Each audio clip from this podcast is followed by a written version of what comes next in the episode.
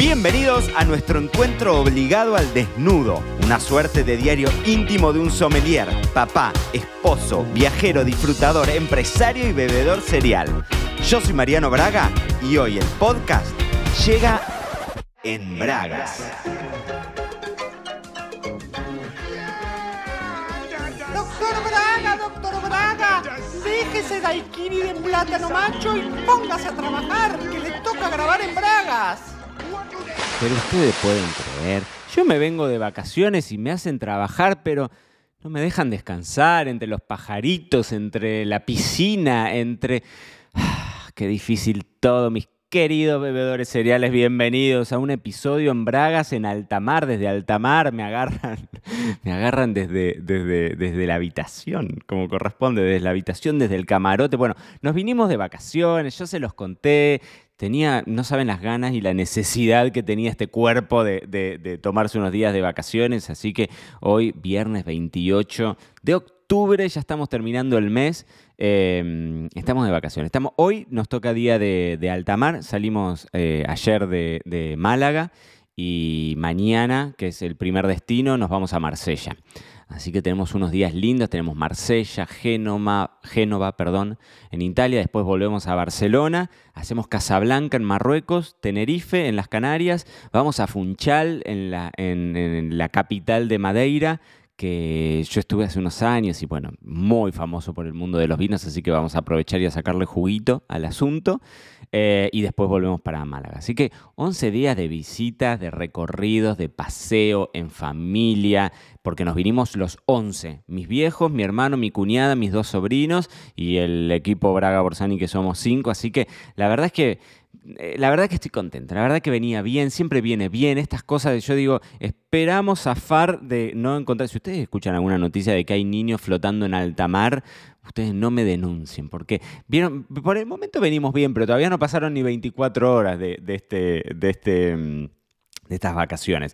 Pero irte de vacaciones con tres niños, yo tengo a Mateo, el más grande mío, de 10 años, que dentro de todo es el que mejor se porta, pero ustedes saben, con toda su silla de ruedas, sus horarios para comer, o sea, tiene ciertas complejidades del asunto. Felipe, con casi 5, y Lola, que cumplió 2 esta semana. Eh, así que mm, son, viste, no es tampoco tan fácil. Nosotros siempre cuento lo mismo, en algún momento eh, nos fuimos con Matu y con Felipe a Shanghái, a China. Hicimos un viaje con Flor de estas ofertas que aparecen en, internet dando vueltas y nos hicimos una semana de viaje en Santiago de Chile, una semana en San Francisco y una semana en Shanghái. Claro, de ida fue genial porque fue todo escalonado. De vuelta hicimos un vuelo de esos eternos, ¿vieron? Hicimos Shanghái, San Francisco, San Francisco, eh, no me acuerdo si era Chicago, Chicago, Santiago de Chile, Santiago de Chile, Buenos Aires, Buenos Aires, La Pampa, todo eso, con los dos chicos. Feli tenía tres meses, cuatro meses, era, era re chiquitito.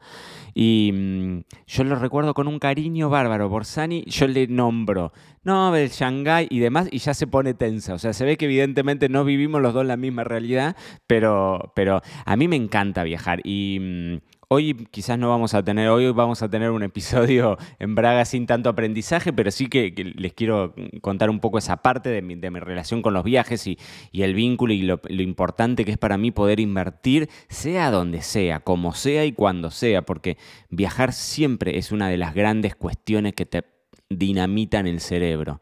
Eso es algo que, que, le debo a mis padres, mis viejos, desde nosotros éramos chicos, la primera vez que viajamos al exterior eh, yo tenía ocho años que fuimos a Disney y a partir de ese momento empezamos a viajar muchísimo. Yo al día de hoy conozco más de 60 países y eso es increíble cuando, eh, digamos, hay sociedades y hay, y hay culturas que son muy parecidas a las de uno y hay sociedades y culturas que son choques espectaculares, ¿no? Y que empezás a ver realidades completamente eh, diferentes y, y, a, nivel educación, ¿no? A nivel formativo, es, es, espectacular, ¿no? Y, vuelvo también a lo mismo, a veces no te tenés que ir a ver qué pasa en un país árabe, siendo vos un país no árabe, entonces seguramente vas a encontrar un choque fuerte. A veces es tomarte el viaje de hacerte, no sé, al pueblo que tenés al lado y solamente para salir de la rutina y ver cosas distintas y cómo ayuda. Yo durante muchos años les conté en algún momento mis épocas de vendedor de seguros y esos tiempos en el, en el auto, manejando como viajante,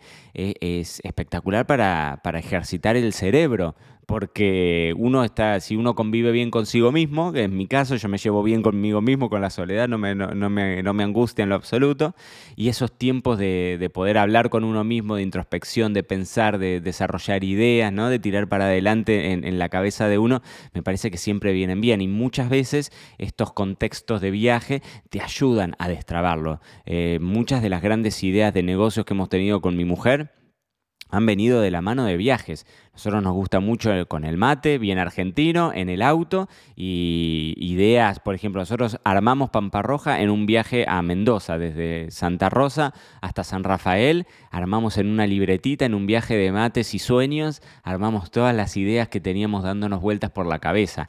Y mm, a veces cuando tenés esa, esa cuestión, viste, de salirte del entorno, eh, son como buenas bajadas a tierra para renovar la cabeza, para mirar cosas distintas, para estimular esa creatividad y para, para sí, para, para eso, para sacar cosas nuevas. Eh, así que en ese contexto los viajes yo los, celebro siempre eh, a donde sean y como sean, bajo el presupuesto que sean, y todo eso si uno se sabe, se, deja fluir, ¿no? Se, sabe meter en esa cultura. A mí me encanta cuando vas a algún lado, ¿viste? Ir al supermercado, o sea, hacer vida de local, intentar ver eh, las realidades de cada, de cada lugar y demás, y ese ejercicio mental a mí me parece que es algo de las, de las cuestiones más, más interesantes para hacerte crecer como, como persona también. Así que en esta idea de traerlos a los chicos, también eh, mucho parte, parte de esto. Cuando mis viejos viajaban y nos llevaban a nosotros, y por ahí mis viejos me dicen, ¿vos te acordás cuando estuvimos, no sé, en en aquel lugar perdido en el medio de, Estados Unidos, en ese, ahora no me voy a acordar, en no, Jalisco, es eh, México, estoy diciendo una barbaridad. Bueno, no me voy a acordar el nombre, era un pueblo fantasma tipo Bonanza, ¿no? De, cowboys, en el medio de, Estados Unidos. Y qué sé yo, hay cosas que obviamente uno se olvida cuando tienes ocho años, te, te olvidas.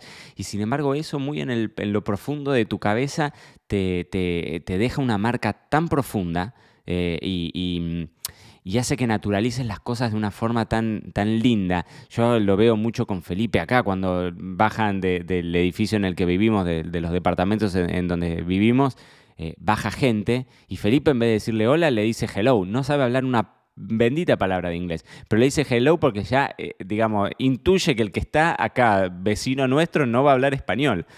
Y esas cosas te las da la posibilidad de, digamos, de ver esas, esas otras cosas. Si vos estás siempre enfrascado en lo mismo, en el mismo lugar, esto es algo para charlar en algún momento. Esto es algo para charlar en algún momento. Yo lo, hablo mucho con alguna parte de mi familia eh, que, que dice, yo, o sea, esto de seguir siendo el mismo de siempre, ¿no? Sí, bueno, yo tengo mis mismas amistades o quiero morirme al lado de mis... Y, yo tengo una visión radicalmente distinta, diferente y enfrentada a eso.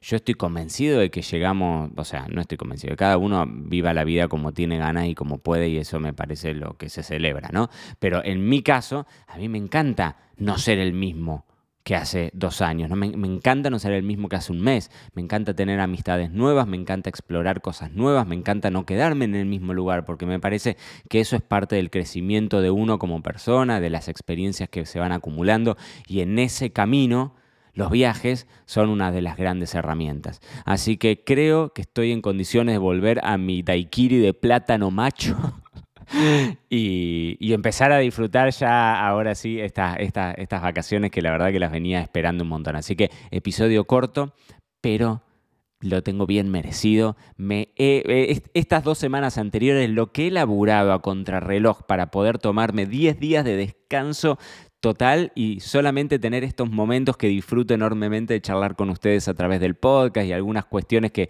que sí que no me desconecto porque me encanta, porque me encanta hacer, pero poder adelantar del trabajo duro, eso tiene que ver también con la planificación. Y el otro día le decía a mi mujer, le digo, estoy orgulloso de mí mismo, de cómo me pude acomodar todo, 10 días es mucho, en un mes, en una planificación nosotros trabajamos mucho por meses, ¿no? Entonces, desde adelantar eh, sesiones de trabajo con clientes en distintos lugares del mundo, al lanzamiento del curso de vinotecas que tenemos en cuanto, en cuanto baja el, bajo del barco, al día siguiente tengo el lanzamiento del curso de formación profesional para dueños de vinotecas y todo esto que lo tendría que estar trabajando en estos 10 días, ya lo, ya, lo trabajamos antes, ¿no?